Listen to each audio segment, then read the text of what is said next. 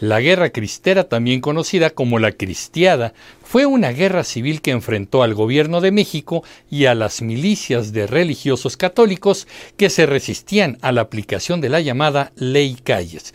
Esto ocurrió durante tres años, entre 1926 y hasta 1929. Hoy les voy a platicar una versión que señala la posible causa del estallamiento de esta guerra.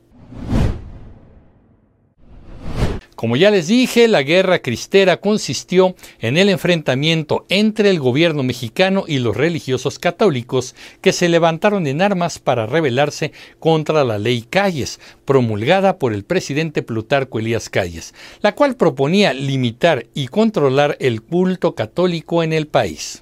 En concreto, la Constitución Política de los Estados Unidos Mexicanos de 1917 establecía una política que negaba la personalidad jurídica a las iglesias, prohibía la participación del clero en política, prohibía a las iglesias a poseer bienes e impedía el culto público fuera de los templos un importante sector católico mostró su rechazo a estas normas y se levantó en armas, principalmente en la zona conocida como el Bajío, que se localiza en el centro poniente del país. La radicalización se manifestó en forma sobresaliente en estados como Guanajuato, Jalisco, Colima, Querétaro, Michoacán, Zacatecas y parte de San Luis Potosí.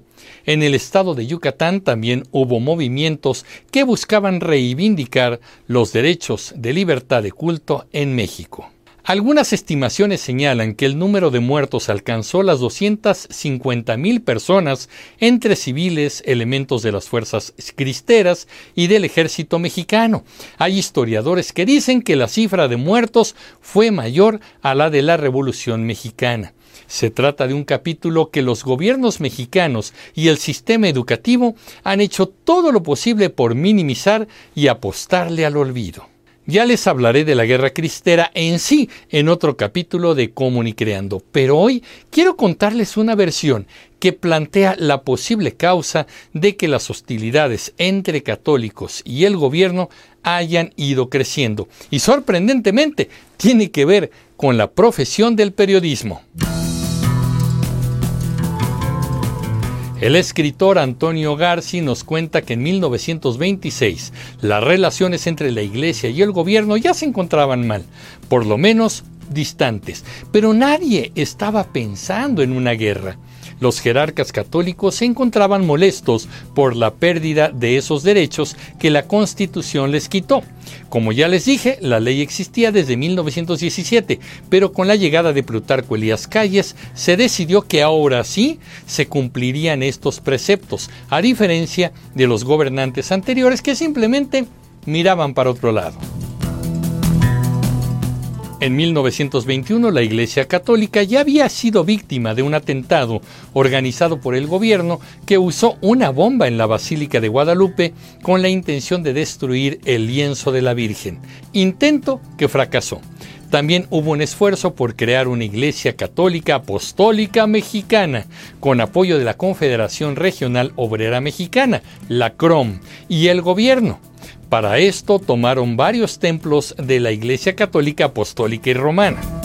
En otro momento, el arzobispo primado de México, Monseñor José Mora y del Río, fue consignado por el procurador de Veracruz el 7 de febrero de 1925 por violar la constitución al ser recibido con arcos triunfales en San Andrés Tuxtla.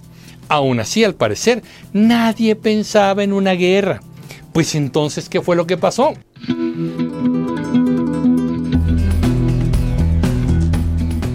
Bueno, pues resulta que en enero de 1926, un reportero de El Universal llamado Ignacio Monroy publicó una nota en la primera plana del periódico en la que decía que el arzobispo José Mora y del Río estaba en contra del artículo 130 de la Constitución.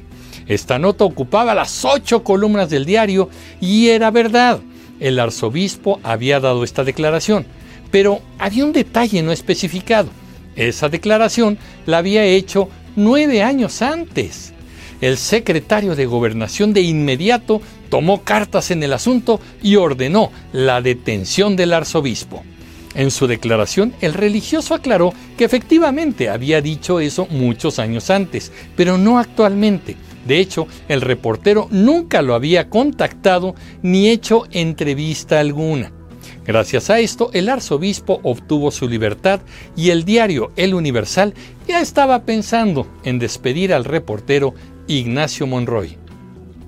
¿Qué hizo el reportero? Bueno, pidió otra oportunidad a sus jefes para corregir el desastre que había generado y para ello fue directamente a entrevistar al religioso. Cuando estaban frente a frente, el periodista le soltó la pregunta. ¿La declaración que hizo en 1917 sigue vigente?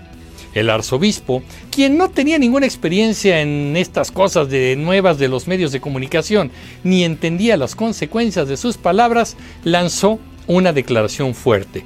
Entre otras cosas, dijo, la protesta que los prelados formulamos contra la Constitución de 1917 no ha sido modificada, sino robustecida, porque deriva de la doctrina de la Iglesia. El episcopado clero y católicos, no reconocemos y combatiremos los artículos 3, 5, 27 y 130 de la Constitución. Así el religioso que ya se había librado de un problema con el Estado se envalentona y arremete de nueva cuenta en contra de la Constitución. Y ahora de una manera pública, a través de un periódico nacional. Imagínense, la declaración se publicó el 4 de febrero de 1926 y obviamente la reacción del presidente Calles fue inmediata. Reformó el artículo 130 y dispuso una reglamentación en la cual los sacerdotes para poder ejercer tenían que estar dados de alta en un padrón controlado por la Secretaría de Gobernación.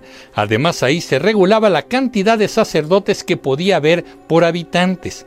Así que en los lugares en donde había más sacerdotes que los permitidos, estos serían expulsados o reubicados por el gobierno. Esto fue lo que se conoció efectivamente como la Ley Calles.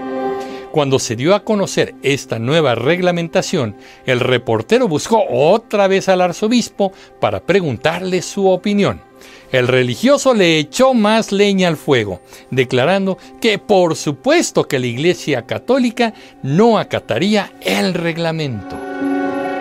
Pues como podemos esperar, la respuesta del gobierno fue que se le agregó al reglamento que los templos y lugares de culto serían entregados a los comités de vecinos para su inventario, control y administración.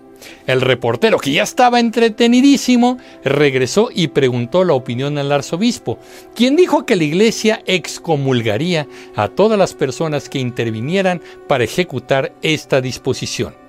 Esta última declaración llegó de inmediato a los oídos gubernamentales. El entonces gobernador de Tabasco, un entusiasta anticlerical de nombre Tomás Garrido, reformó la constitución local para enardecer más a los religiosos dispuso por ley que los curas que quisieran ejercer su ministerio en Tabasco estarían obligados a casarse y para echarle más limón a la herida, como decimos en México, ordenó que el matrimonio debería ser por lo civil. El arzobispo respondió excomulgando al gobernador Tomás Garrido. La ley Calles entraría en vigor el 1 de agosto de 1926. Un día antes el arzobispo declaró una huelga de sacerdotes como protesta y todos cerraron sus templos. Como vieron que al gobierno le importó poco esta medida, los religiosos buscaron otra estrategia, una más fuerte y de alcances severos.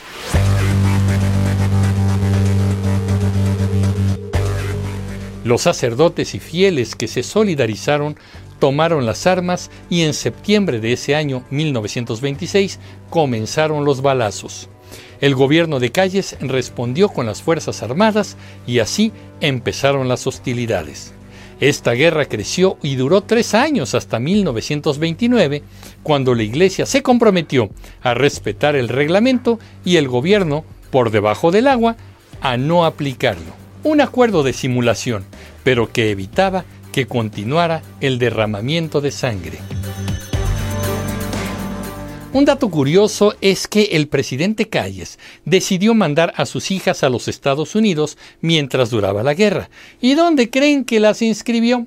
Pues en una escuela católica de monjas, algo que en México hubiera sido ilegal, ya que se habían prohibido las escuelas religiosas. Nuestros presidentes siempre diciendo algo y haciendo una cosa diferente. Finalmente llegamos a una reflexión. Hubiera sido diferente la historia si el reportero Ignacio Monroy no hubiese publicado su nota periodística falsa. Podríamos decir que fue la primera fake news que desató una guerra en México. ¿Será? Pero ¿qué opinan ustedes, comunicativos? Yo soy Emilio Pineda y los espero en el próximo capítulo de Comunicreando. Pásenla bien. Hasta pronto.